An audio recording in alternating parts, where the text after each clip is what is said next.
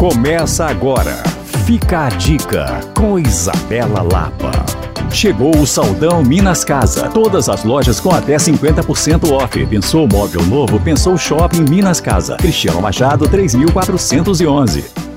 Charlie Chaplin marcou a história do cinema mundial e é o responsável pelo filme O Garoto, do ano de 1991, que foi o seu primeiro longa-metragem. A notícia boa de hoje é que a produção, que tinha uma trilha sonora original assinada pelo próprio cineasta, será motivo de celebração pela Orquestra SESI Minas, que vai fazer um espetáculo especial intitulado O Garoto.